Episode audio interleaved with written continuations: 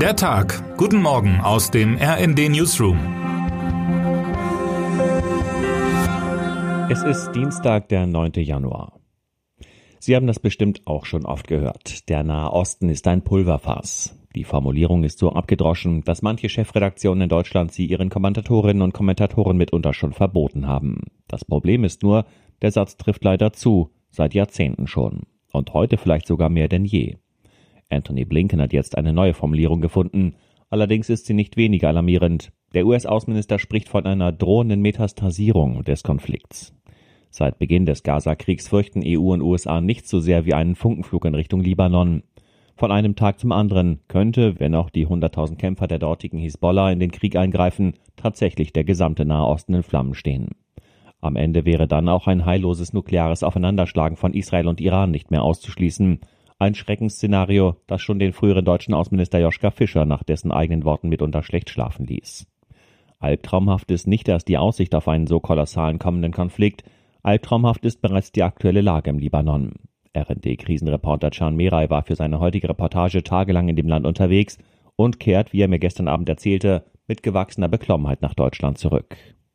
Beirut, die einst stolze Hauptstadt des Landes, ist wirtschaftlich heruntergekommen wie noch nie, berichtet Can. In allen Bevölkerungsgruppen, bei Moslems wie Christen, stoßt man auf eine niedergedrückte Stimmung. Stärker, stolzer und kampfbereiter denn je wirkte aber zugleich die pro-iranische Hisbollah-Miliz. Die Hisbollah ist ein Staat im Staate mit klaren Befehlslinien und weitreichender Macht. Konfessionell vertritt die sunnitische Miliz eine etwas andere Unterabteilung des Islam als die schiitische Hamas in Gaza. Beide Organisationen werden aber von Iran großzügig finanziert und mit modernen Waffen ausgestattet. Und beide Organisationen nehmen sich nichts, wenn es um den Hass auf Israel geht. Can sprach im Libanon unter anderem mit Fadi Ismail, Mitglied des Politbüros der sozialistischen Baath-Partei im Libanon, einem Mann, der mit seinem dunklen Anzug eher nach Schreibtisch als nach Schützengraben aussieht. Doch auch der zeigte sich unversöhnlich und vertraute dem Reporter aus Deutschland zum Mitschreiben an, wie er auf Israel blickt. Frieden ist nur ein Theaterstück. Der einzige Weg zu einem freien Palästina führt über Maschinengewehre. Will die Hisbollah schon bald losschlagen? Oder hat ihr Führer Hassan Nasrallah, der oft flammende Reden gegen Israel hält, manchmal aber auch auffallend bedächtig wirkt, etwas anderes vor? Schon jetzt gibt es gelegentliche Schusswechsel. An manchen Tagen fliegen Hisbollah-Geschosse in Richtung Israel.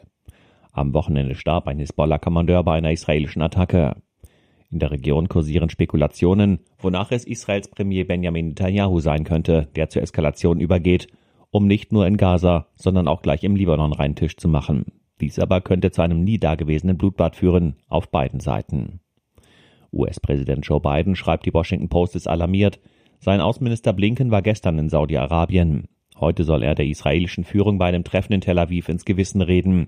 Zugleich führt seine deutsche Amtskollegin Annalena Baerbock Gespräche in Beirut, wo sie heute Abend übrigens auch übernachtet.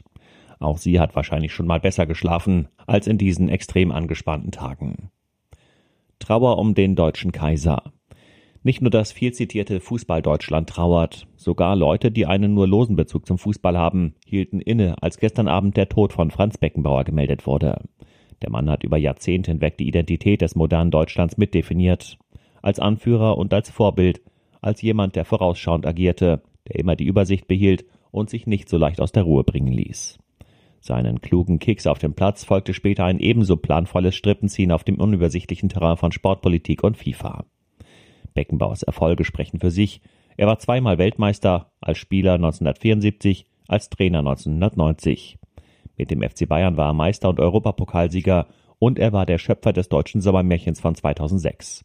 Wer ihm im Nachhinein nochmal als Menschen etwas näher kennenlernen will, dem sei der lesenswerte, sehr persönliche Nachruf empfohlen, den Raimund Hinko, ein langjähriger enger Mitarbeiter und Vertrauter Beckenbauers fürs RND verfasst hat. RND-Sportchef Heike Ostendorf schreibt, der Kaiser ist tot, es lebe, ja, wer eigentlich? Einen wie Beckenbauer wird es jedenfalls nie wieder geben, weder auf dem Fußballplatz noch daneben. Ist es wirklich so schlimm? Beckenbauer selbst würde wahrscheinlich alles ein bisschen relativieren, getreu seinem Lieblingsmotto, schauen wir mal, dann sehen wir schon. Der Warenhauskonzern Galeria Karstadt Kaufhof steht vor der Pleite zum dritten Mal innerhalb von drei Jahren. Das Unternehmen werde heute beim Essener Amtsgericht einen Insolvenzantrag einreichen, berichtet das Handelsblatt unter Berufung auf mit den Vorgängen vertraute Personen. Die Zukunft der 15.000 Beschäftigten in den 92 verbliebenen Warenhäusern sei ungewiss, wieder einmal. Experten erwarteten, dass die Zahl der Filialen stark abnehmen wird. Und damit wünschen wir Ihnen einen guten Start in diesen Tag. Text Matthias Koch, am Mikrofon Sönke Röhling. Mit rnd.de, der Webseite des Redaktionsnetzwerks Deutschland, halten wir Sie durchgehend auf dem neuesten Stand. Alle Artikel aus diesem Newsletter finden Sie immer auf rnd.de slash der Tag.